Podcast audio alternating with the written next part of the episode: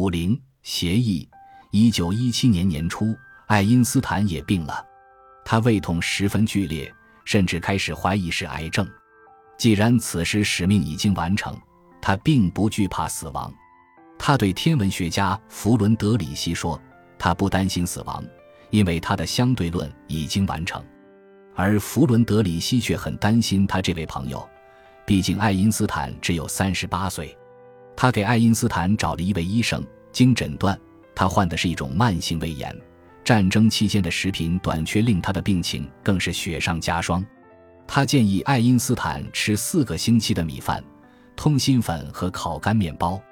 在接下来的四年里，他将因此而卧病在床，而且这种胃病将使他终身遭受折磨。由于是一个人生活，合理饮食变成了问题。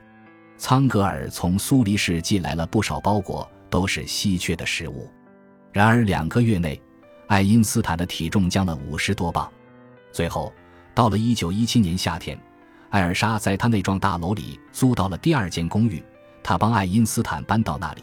负责照料和陪伴他，艾尔莎开始积极搜寻爱因斯坦爱吃的食物。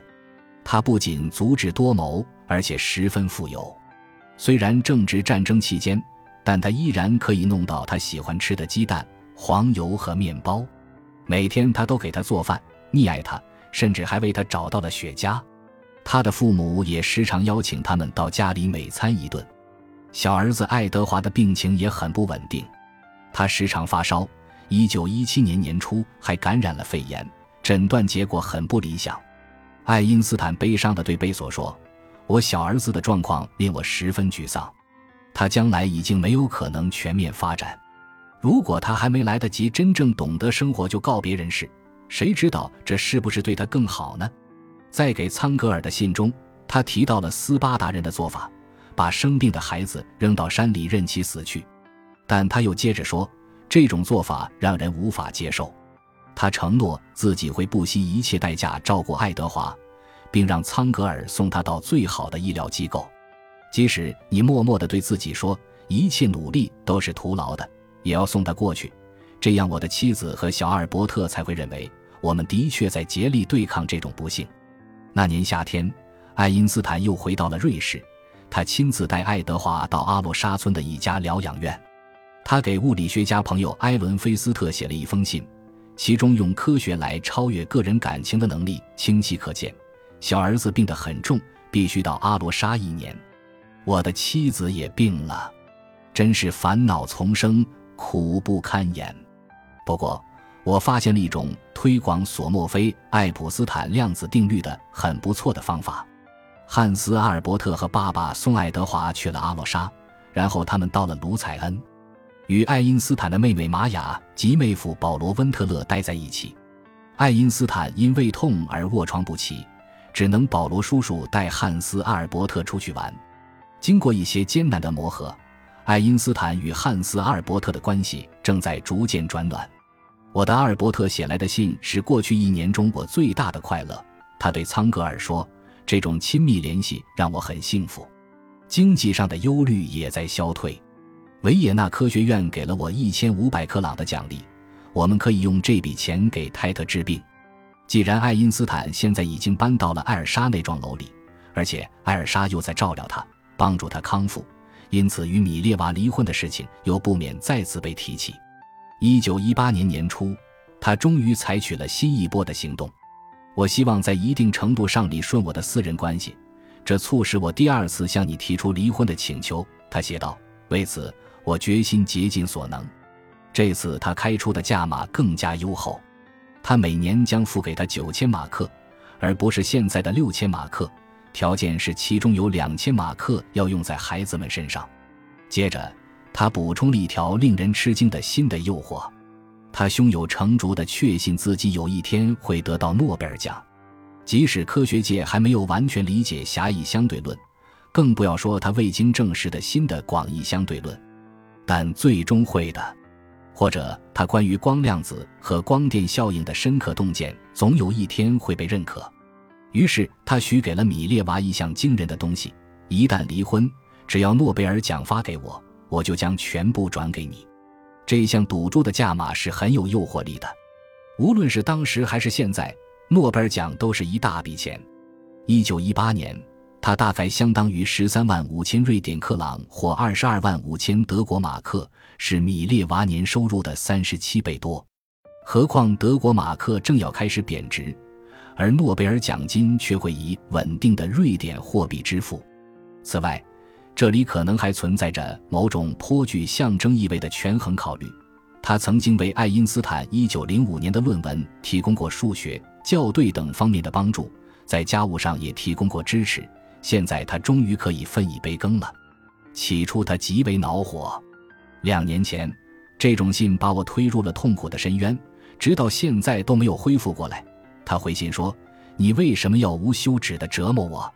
你真的不应当这样对我。”但几天之后，他开始更加冷静地估计形势。他的生活已经到了谷底，而且饱受病痛、焦虑、抑郁的折磨。小儿子住在疗养院，妹妹赶来帮他，却因精神消沉而被送到了精神病院。他的哥哥是奥地利军队的军医。但被俄军俘虏了，与丈夫结束战斗，获得经济保障，对她来说也许是最好的选择。于是她与邻居的律师朋友埃米尔·齐歇尔商量了一下该如何选择。几天以后，她决定接受这个协议，让你的律师写信给齐歇尔博士，谈谈一切应当如何安排以及协议该如何写。他回复说：“一切使我烦心的事情。”我都必须留给客观公正的人去处理。如果你决心已下，我并不想阻拦你的幸福。到了四月，讨价还价通过书信和第三方进行。我很想知道，什么会持续更长时间？是世界大战，还是我们的离婚？他曾经这样旁敲侧击地埋怨道。但随着事态不断朝着理想的方向发展，他高兴地说：“相比而言。”我们的情况还要好些，向你致以友好的问候，并吻小家伙们。在这中间，钱是主要议题。米列娃向朋友抱怨说，爱因斯坦正因为艾尔莎而变得吝啬。艾尔莎非常贪婪，米列娃指责说，他的两个姊妹很富有，他总是嫉妒他们。他们争论的问题包括未来的诺贝尔奖金应如何支付，孩子们享有什么权利。如果他再婚了，又当如何？倘若他万一没有得诺贝尔奖，他将如何进行补偿等？另一个争议是，他的儿子是否可以到柏林来看他？米列娃坚决反对这种做法。最终，他在四月底放弃了这一要求。关于孩子们，我还是让步吧，因为我现在确信你也愿意以和解的方式来处理事情。他说：“以后你也许会毫不犹豫地把孩子们交到我这儿来。”暂时，我将在瑞士见他们。考虑到米列娃健康状况很糟糕，爱因斯坦为两个儿子想了另一种方案，让他们住在附近的卢采恩，由他的妹妹玛雅和妹夫保罗·温特勒照顾。温特勒一家很愿意照料他们的侄子。